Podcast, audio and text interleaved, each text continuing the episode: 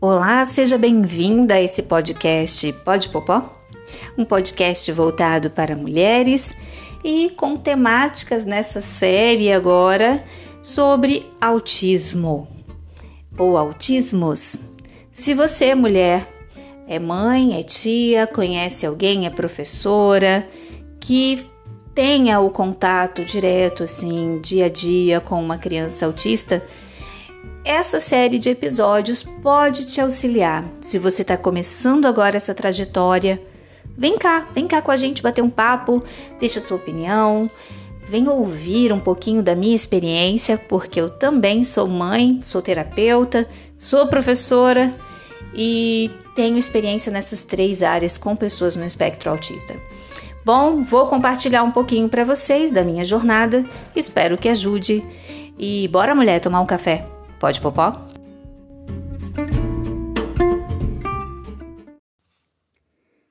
E o episódio de hoje é para falar um pouquinho sobre o laudo.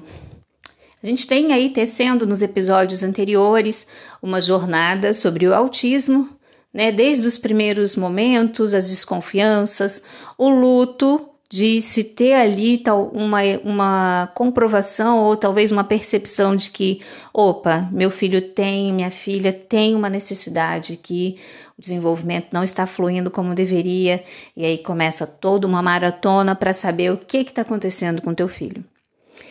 Aí vem o diagnóstico. Fecha-se o diagnóstico, mesmo que é, um pouco primário, mas necessário para que você comece a ter um caminho mais assertivo. Ah, vamos considerar que esses sintomas, esses sinais, sejam de, de um transtorno de espectro autista.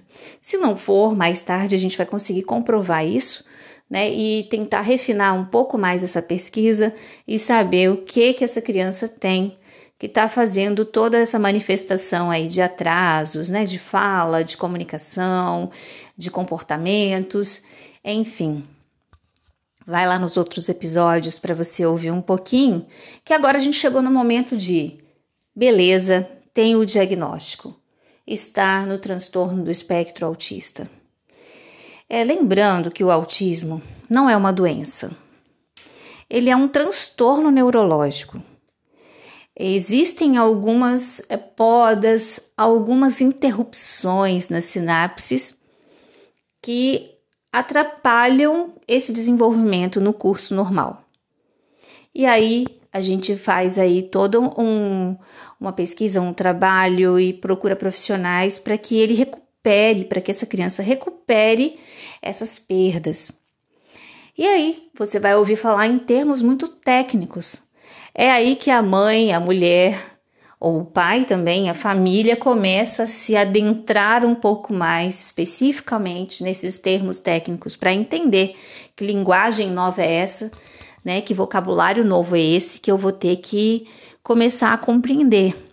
Então você vai ouvir falar de poda neural, você vai ouvir falar é, de marcos do desenvolvimento, você vai ouvir falar sobre neuroplasticidade, né, da plasticidade cerebral, é, você vai ouvir falar de algumas medicações, você vai ouvir falar muito de terapias e, e você está entrando dentro de um contexto onde é necessário que você estude um pouquinho, né, até mesmo para você perceber, porque não existe outra especialista maior no tratamento ou na doença do teu filho ou no transtorno do neurodesenvolvimento do teu filho do que você, mãe, você, cuidador, que está ali diariamente com essa criança.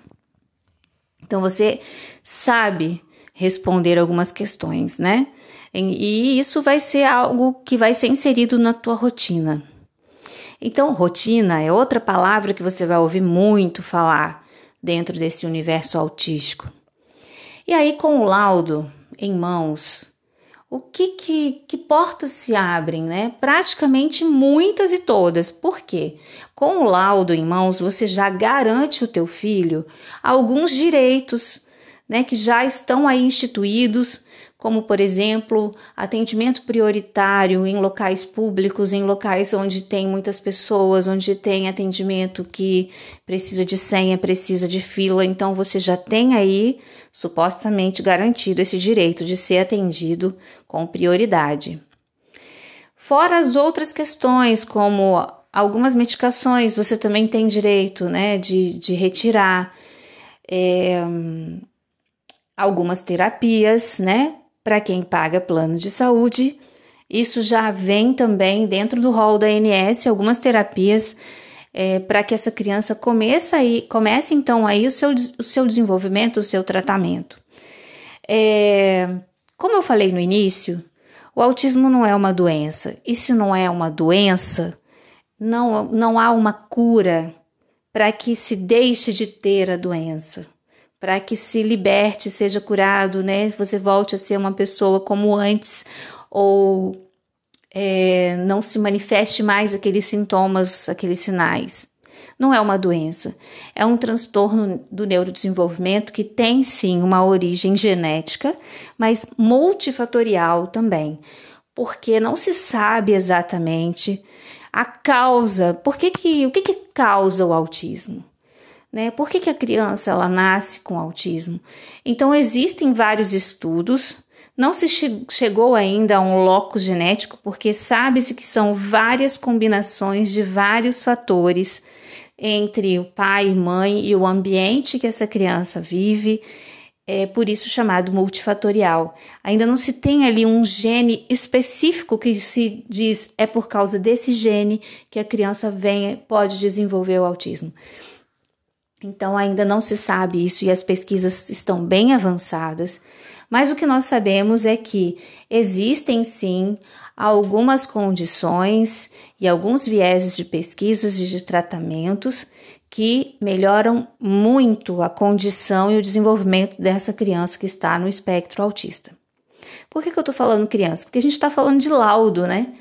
Mas existem sim pessoas que só conseguem fechar esse laudo quando já são adultas ou quando se tornam mães ou pais de crianças com autismo, porque aí no diagnóstico da criança os pais percebem que eles também estão no espectro. Então existe sim pessoas que têm que estão no espectro do autismo e não sabem, é, que passam por diversas situações difíceis e só depois de um determinado tempo na vida é que descobre esse diagnóstico. Só fazendo um apêndice aqui, é que as mulheres, né, é, é, ainda estatisticamente é um número menor, a predominância maior é entre meninos, homens, mas as mulheres também já têm um número muito significativo. Isso também não é a pesquisa, as pesquisas e a ciência ainda não conseguiu entender por que essa prevalência no gênero masculino. Mas o fato é que já se sabe que as mulheres, principalmente é, as meninas, as mulheres na fase adulta que estão no espectro autista, passaram uma vida, uma adolescência toda é, de uma forma onde isso foi muito camuflado. Né? As mulheres conseguem tentar é, observar, imitar e amenizar alguns sintomas durante a sua adolescência, sua vida, até se chegar a um diagnóstico. Então, ainda existem aí muitas pessoas dentro do espectro autista que não têm o diagnóstico. Mas, enfim, com o laudo em mãos, você consegue então abrir algumas portas para iniciar o tratamento. E aí você pensa, pronto, por onde eu começo? Existem várias vertentes de tratamento. Né? Existe o tratamento que faz é, dentro da análise comportamental, que é o conhecido ABA, e também tem uma outra vertente que é mais na área humanista desenvolvimentista, que tem, que, que tem é, formação em DIR, Floor Time, no Sunrise, um, qual mais? Agora não me recordo aqui. Mas então, assim, você vai ter vários tipos de tratamentos e dentre esses tratamentos terão abordagens e modelos diferenciados. Mas no que, que isso implica, Luciana?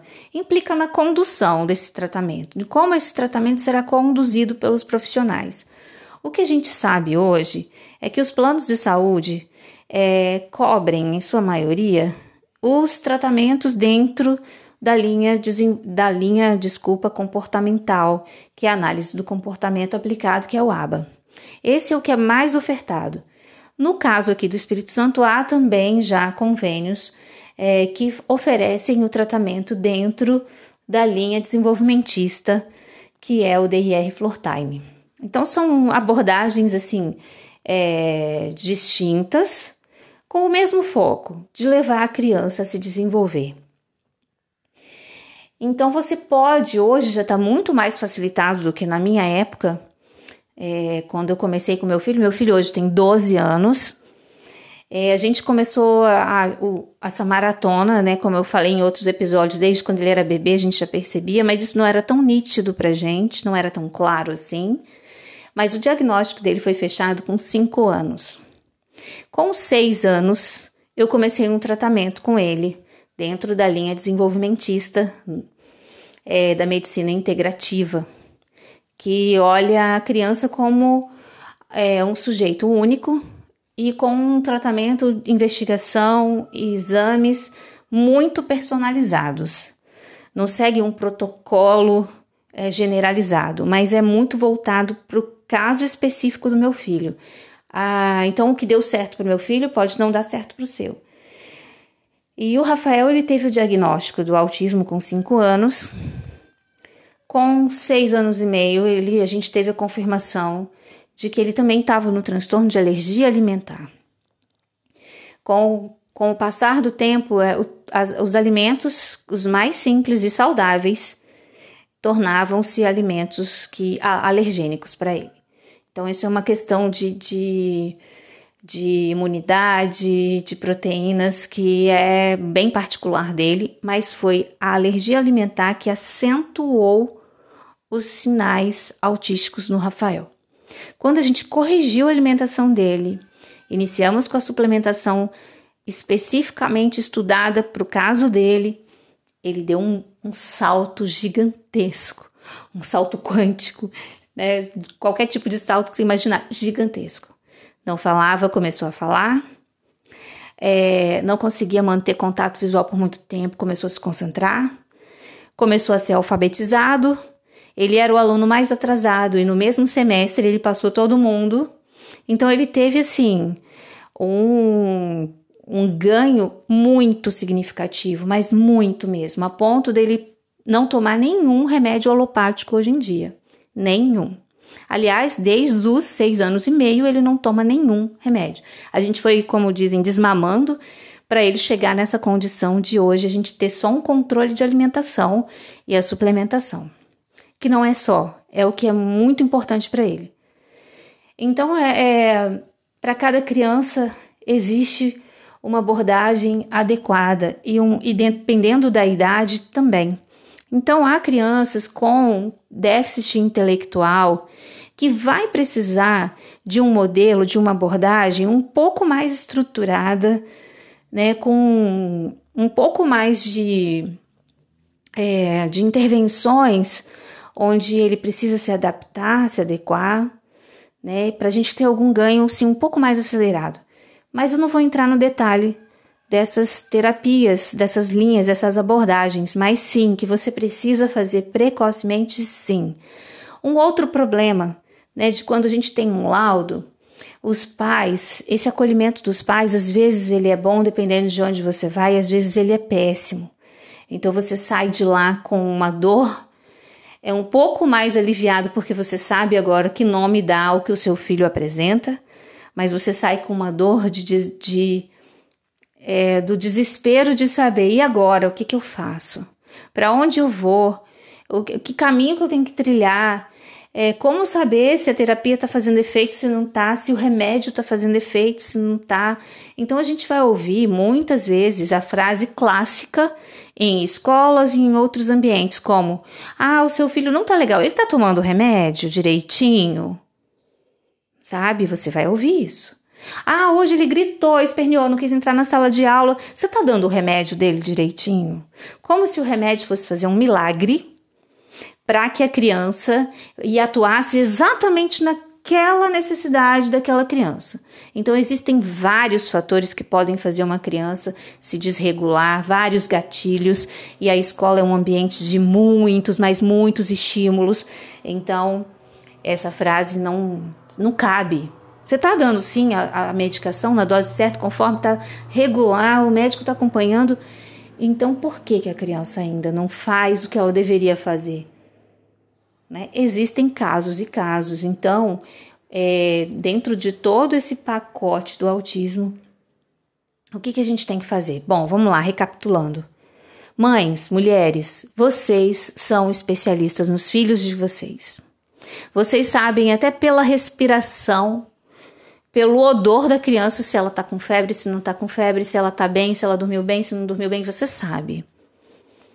Então você é a maior especialista. Então você é uma aliada principal nesse tratamento todo.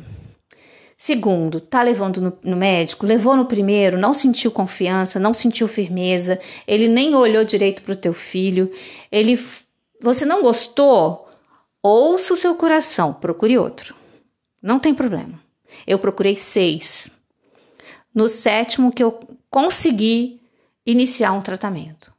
E o caso do meu filho também era bem particular, né? Ele era típico no sentido de alguns sinais tinha, outros não, então isso deixava os médicos muito inseguros, isso há sete anos atrás, né? Sete, oito anos atrás. Hoje não, hoje já tá. Isso já, já mudou um pouco esse cenário. Os médicos já estão mais confiantes nisso. É, então, não gostou do médico? Muda de médico procura outro. Outra coisa, converse com outras mães. Há mães que estão trilhando esse caminho há mais tempo e que já passaram por situações que podem te ajudar bastante. Isso não quer dizer que a opinião particular dela sobre um profissional é, tenha que predominar, mas vale a pena você considerar uma experiência que não foi muito boa com aquele profissional e fazer tirar suas conclusões né? Ouça sempre os dois lados. Vai ter mãe que vai gostar muito, vai ter mãe que vai odiar. Então tenta entrar, um, entrar num consenso aí, né? Num equilíbrio. Outra coisa, seu filho tem precisa de medicação, beleza. Observe o comportamento do teu filho com essas reações que essa medicação vai fazer no teu filho. Se você acha que o prejuízo está é, tá sendo maior do que os benefícios com aquela medicação, pontua isso com o médico. Fala, ó, oh, doutor, depois que ele começou a tomar isso aqui, ele melhorou só nesse aspecto, mas caiu nesse, nesse, nesse, nesse. Então você precisa ter isso assim, uma observação bem, sabe, bem rigorosa para você chegar à conclusão de que esse, essa medicação não está sendo legal para ele. É, a outra coisa, você já passou por tudo isso e agora você, medicação ou não, mas você está ali tendo um auxílio de um médico te acompanhando, um neurologista, e aí vamos para as terapias. As terapias elas vêm para fechar esse pacote e elas são importantes demais.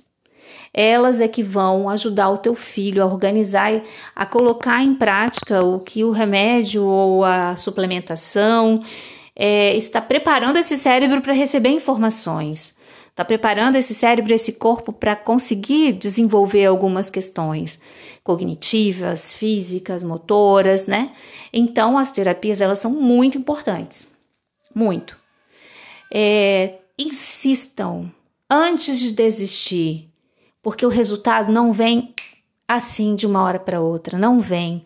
Isso é algo assim, igual uma plantinha, você vai regando, regando, dando tempo dessa semente brotar até chegar a hora de dar fruto. Então você tem que insistir.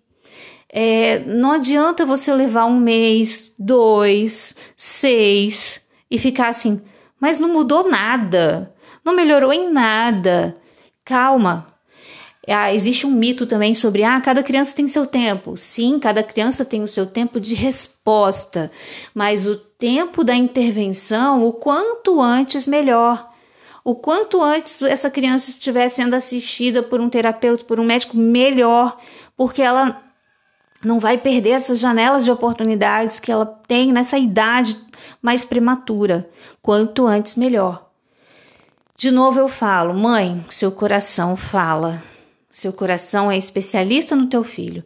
Se você sentiu que essa terapia ou que o profissional ele não está conduzindo de uma maneira boa, você acha que esse profissional ele não está é, trazendo é, nada que possa agregar ao teu filho, porque o teu filho dá sinais sobre isso, então troca de profissional, mas não saia da terapia.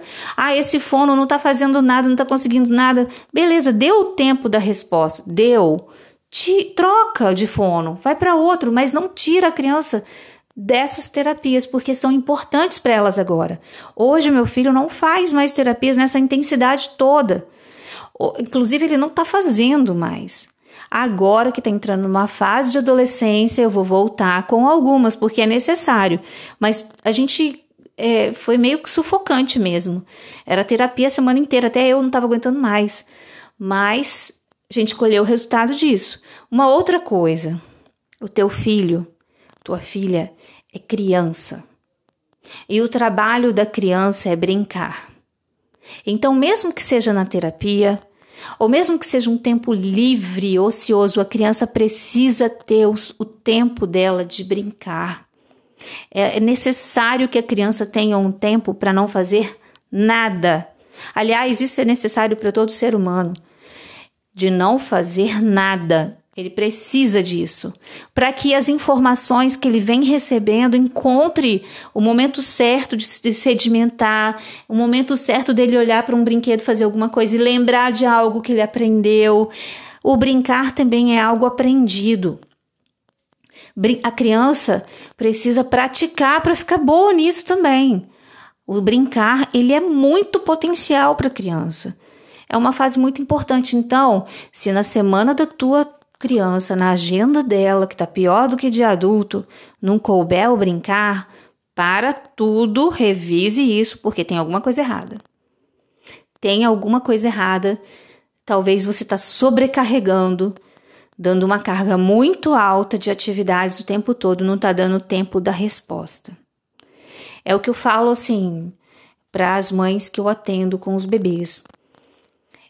Os bebês não falam, articuladamente, com intenção de comunicação da forma que a gente compreenda tão facilmente, que é para através da fala que a gente, né, da, da oralização, verbalização que a gente conhece como comunicação. Mas os bebês se comunicam sim. E às vezes a gente não dá tempo, a gente não dá o silêncio para que esse bebê se manifeste. Quando a gente faz uma estimulação e a gente para, vamos parar, vamos ficar em silêncio. Vamos ouvir só os bebês. Eles falam. Eles balbuciam, eles cantam, é incrível. A gente precisa dar esse tempo para eles se manifestarem. E assim o seu poder de observação vai aumentando, você vai tentando identificar o que, que não está dando certo e tirar. Observa o comportamento da sua criança quando entra na terapia, quando sai da terapia. Né? Entrar chorando pode ser por N motivos. Pode ser também porque não gosta do terapeuta, mas pode ser também porque se desregulou antes de chegar lá na, na terapia. Mas o quando ele sai faz uma outra é um, uma outra informação importante. Como é que ele saiu da terapia? Saiu bem ou saiu chorando? Saiu triste ou saiu alegre? São pontos que assim que vale a pena observar. Saiu triste? Pergunta o terapeuta. Por que ele saiu triste? Aconteceu alguma coisa? Ou se pede para você participar da sessão de vez em quando?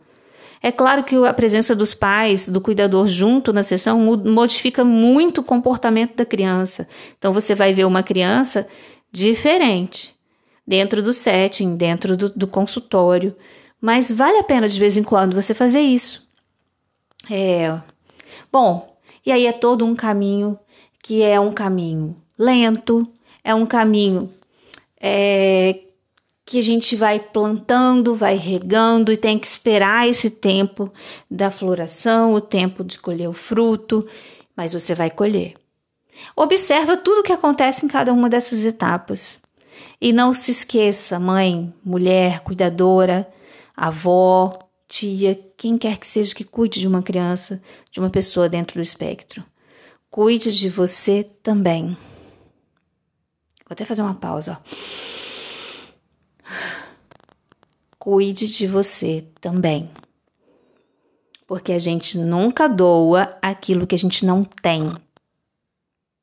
Então, para a gente doar ajuda, para a gente doar é, saúde, a gente precisa ter isso. Tá bom? Fica aí uma dica gigantesca. Acho que é o maior podcast que eu fiz aqui até agora. Mas importante demais, né? Pra gente saber assim. Será que eu tô errando muito? Será que eu tô ficando muito parada? Será que eu tô sobrecarregando minha criança? Faz uma análise sobre isso porque as respostas muitas vezes estão muito nítidas na nossa frente e a gente às vezes não consegue perceber. Então a gente tem que dar uma desacelerada e se você está esperando muito, não espere tanto, porque esse é um tempo precioso. Você descobriu o diagnóstico agora, foi tarde, minha criança já está, sei lá, com 8, 9 anos, ainda há tempo. Então haja, ainda há tempo. Não deixe, não fique esperando ou não dê por condenada todo um, um uma perspectiva de desenvolvimento, porque o cérebro humano é incrível, né? E cada um é um, ninguém é igual a ninguém. E foi esse o nosso bate-papo. Ufa! Bora lá, mulher? Bora tomar um café? Pode, Popó?